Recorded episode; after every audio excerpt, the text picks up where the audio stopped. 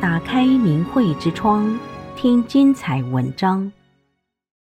历史在重演，坚持的力量二。罗马帝国对早期基督徒进行了持续三百年的迫害，两千年过去了，对正信的迫害又一次在人类上演。人们自然的会把早期基督徒的遭遇同今天信仰真善人的反攻学员所遭到的迫害进行比较。其实，今天法轮功学员的反迫害与早期基督徒反迫害并没有什么不同，只是时代变了，面临的强权不同，反迫害的具体形式难免也会不一样了。本系列文章试图挖掘出早期基督徒反迫害的一些故事。希望能借此帮助读者从历史的角度理解法轮功学员为了信仰自由揭露迫害、制止迫害，根本不是什么搞政治。也希望有更多的读者能一起来共同制止中共对真善人、对善良民众的打压，结束这一场摧毁社会道德根基的民族灾难。早期基督徒遭受的诽谤和迫害，以及他们的反抗。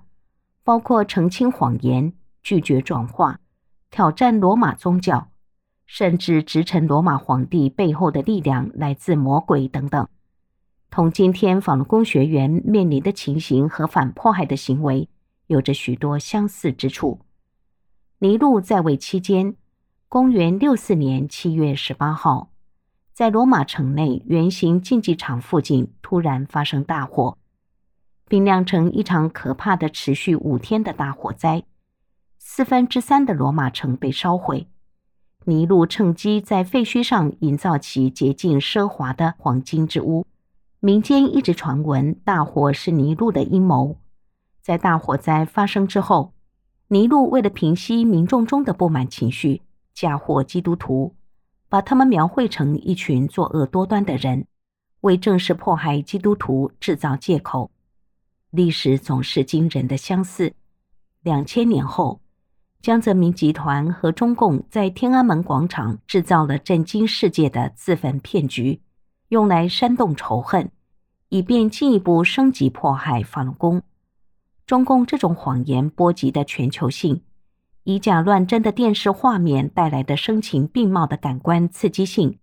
是古罗马再残酷的皇帝们做梦都想象不到的。但这样破绽百出的拙劣闹剧，因为信息封锁，老百姓看不到真相，在中国人中煽动起了巨大仇恨。在古罗马，为了激起民众的反基督教情绪，还有人从基督教的经书中断章取义，编造谣言，比如耶稣曾对门徒说过：“吃基督的肉，喝基督的血。”这本来说的是一个有关他们自己信仰精神层面的一个理，与吃人肉毫无关系。但是反基督者就把这些话断章取义拿出来，加工成基督徒们在拜神时要杀死婴儿并喝其血、吃其肉。基督徒之间习惯上互称兄弟和姐妹，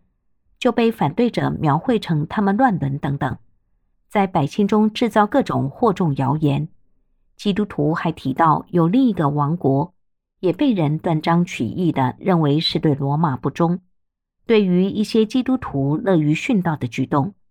罗马皇帝马可·奥勒留认为基督徒的所为并非来自勇气，而是一种追求恶名的不正当欲望。中共也是以诽谤法轮功为其镇压开道的。一九九九年七月二十号刚过。中共就出台了一大堆污蔑、诽谤法轮功的谎言，包括对法轮功书籍的断章取义，编造了诸如不吃药、一千四百例、敛财等等荒唐可笑的东西来妖言惑众，动用一批科痞、文痞造谣污蔑。中共控制着全国数千多家报纸、杂志、数百家电视台和电台，无以计数的网站。谎言满天飞，从上到下，全民动员，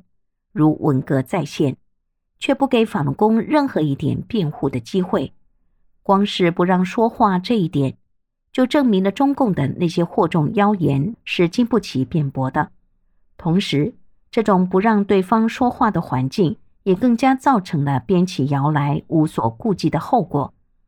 中共污蔑法轮功时，还有一根很喜欢用的棍子，就是所谓的迷信。在古罗马也是如此。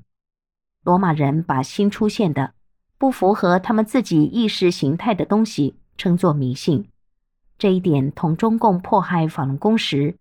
把不符合中共意识形态的东西就贴上迷信标签的做法，可说是如出一辙。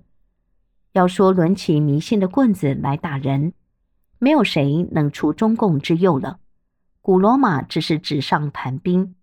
中共能通过他特有的全民动员机制，把所谓的迷信批判运动延伸到社会的每个角落，连小学生都不放过。面对各种诽谤，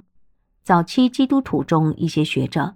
比如贾斯汀、特土良、典雅纳哥拉、克雷芒、伊格纳丢、波利加等。开始著书立说，驳斥反基督教的言论。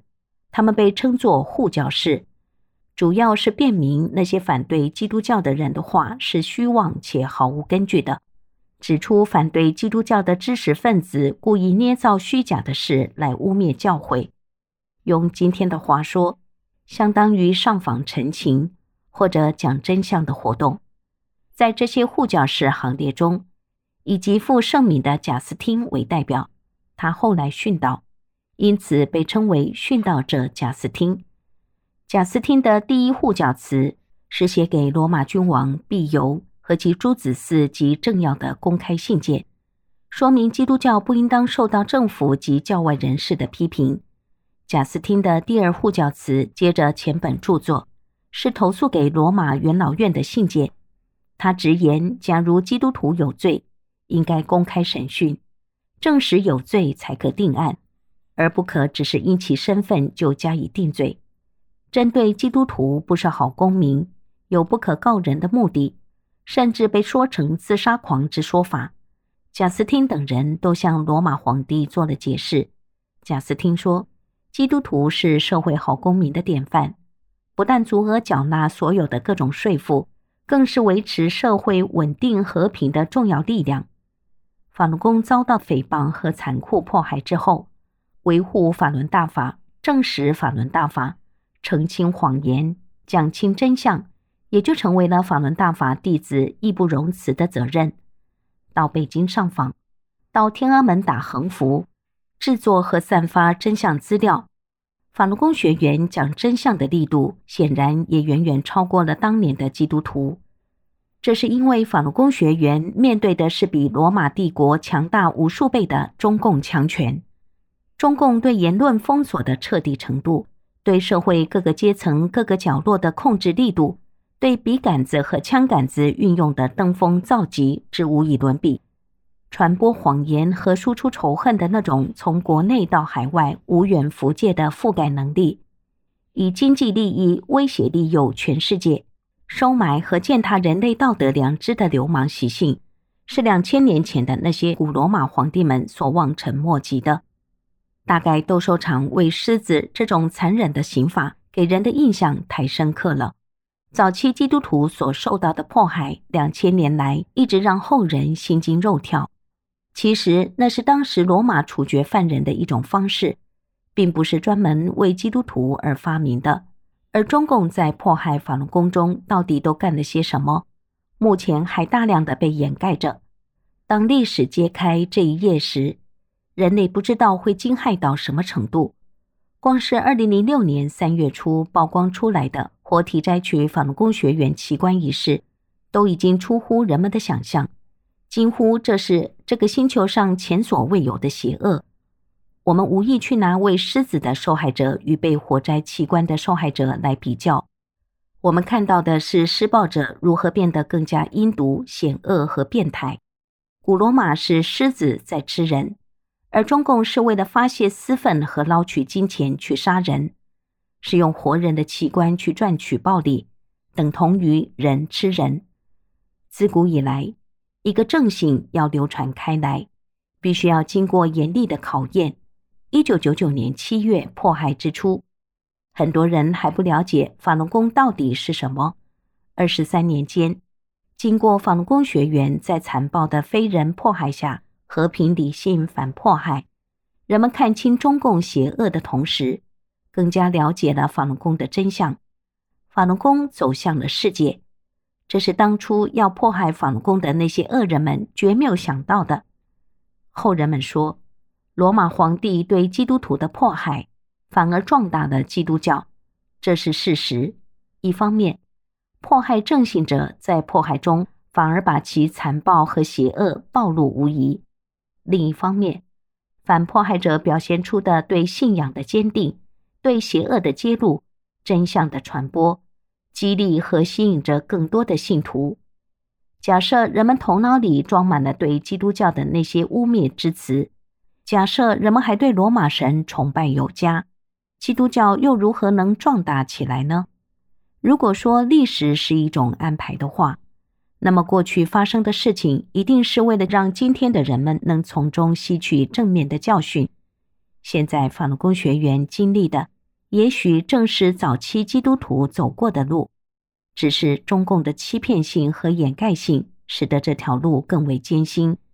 搞政治被中共作为一根打人的棍子，被赋予了特定的含义，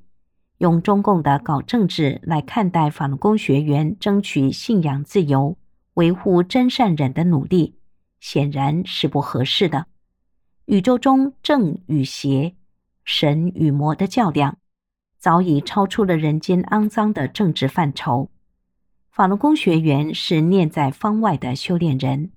对政权没有兴趣。正如麦塔斯和乔高在《血腥的器官火灾》一书的结语所说：“不是法轮功学员会成为中国的君士坦丁。”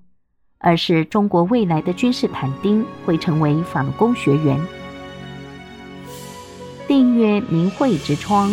为心灵充实光明与智慧。